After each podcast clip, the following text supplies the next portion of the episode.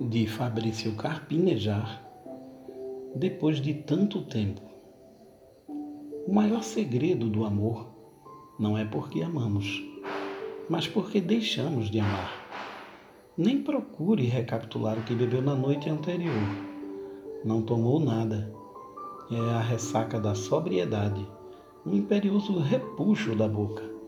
A descoberta é sutil como perder um prendedor de cabelo quase insignificante como um enjoo, um cansaço. A consciência surgiu por acaso. Sua origem não é bem certa.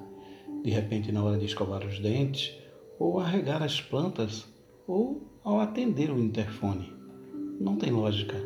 Saímos do centro de gravidade que nos tornava absolutamente dependente dos gestos e das atitudes do outro.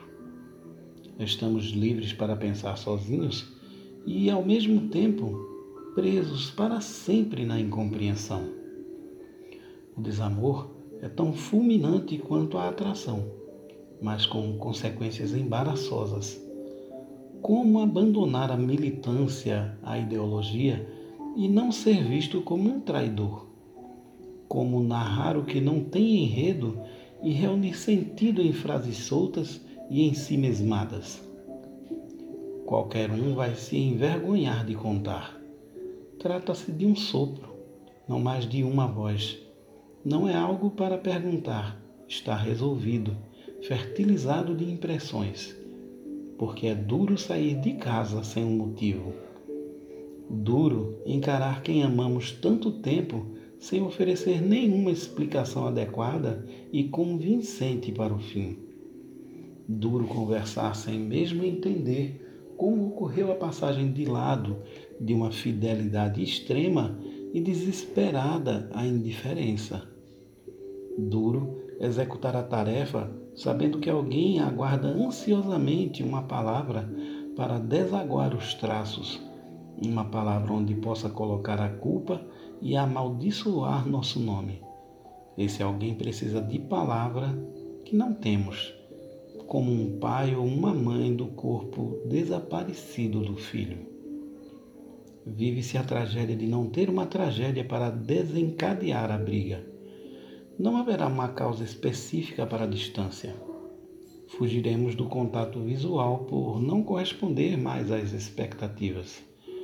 Receberemos a fama de mentiroso, de fraco, de que estamos escondendo a verdade Muitos forçam uma causa para descontar o preço da loucura. Muitos revisam os últimos movimentos para justificar o término. Muitos mentem para não passar trabalho. Muitos tentam diminuir a injustiça inventando fatos. O que aumenta a penumbra é que, incrivelmente, nunca mais encontraremos nosso par, apesar de viver na mesma cidade, frequentar o mesmo bairro dividir gostos semelhantes, nenhum esbarrão no mercado ou no banco. Os amigos em comum apagam as pistas. Não dá para compreender se mudamos os hábitos ou os hábitos não nos pertenciam mesmo e queríamos agradar pensando que eram nossos. Minha namorada reviu seu ex num bar. Ele estava acuado como o imprevisto. Cumprimentou nervoso ao invés de ajudar o rosto a sorrir. Ela foi ágil, venceu as cadeiras de ferro, as mesas truncadas, esforçou seu quadril para criar interesse e perguntou o que ele andava fazendo.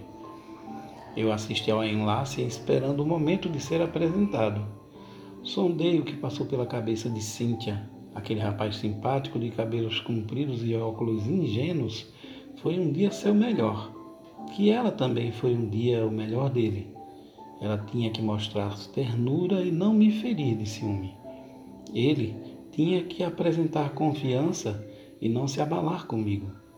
A emoção ficou represada ou talvez já houvesse secado. A questão é que não se falavam durante cinco anos. Idealizaram um reencontro que não aconteceu. Não existe justiça depois da separação.